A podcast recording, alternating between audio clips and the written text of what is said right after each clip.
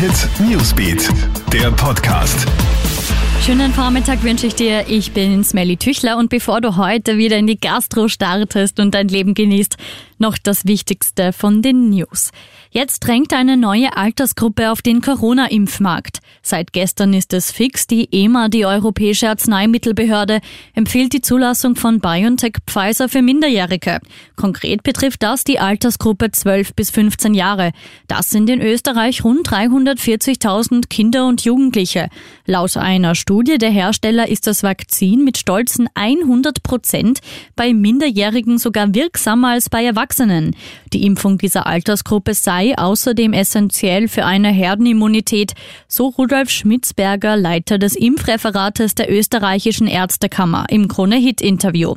In Österreich haben derzeit knapp über 45 Prozent einer Erstimpfung erhalten. Von einer Herdenimmunität spricht man laut Experten ab circa 80 Prozent. Grausamer Fund in Kanada. Auf dem Gelände eines ehemaligen Internats für Kinder von Ureinwohnern in Kamloops sind die sterblichen Überreste von 215 Kindern gefunden worden. Die Überreste sind mit einem speziellen Sonargerät entdeckt worden. Einige der toten Kinder sollen erst drei Jahre alt gewesen sein. Wie die Kinder ums Leben gekommen sind, ist noch unklar. Die Gemeinde will mit Gerichtsmedizinern zusammenarbeiten, um die Umstände aufzuklären. Die in Indien entdeckte Corona-Variante könnte im Herbst Probleme bereiten. Während ja in den nächsten Wochen weitere Öffnungsschritte anstehen, beginnen schon die Vorbereitungen auf mögliche schwierigere Monate.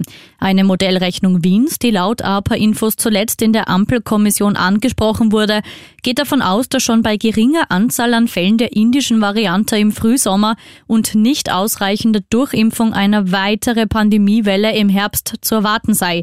Ein weiteres Problem, die Variante dürfte sich auch schneller verbreiten.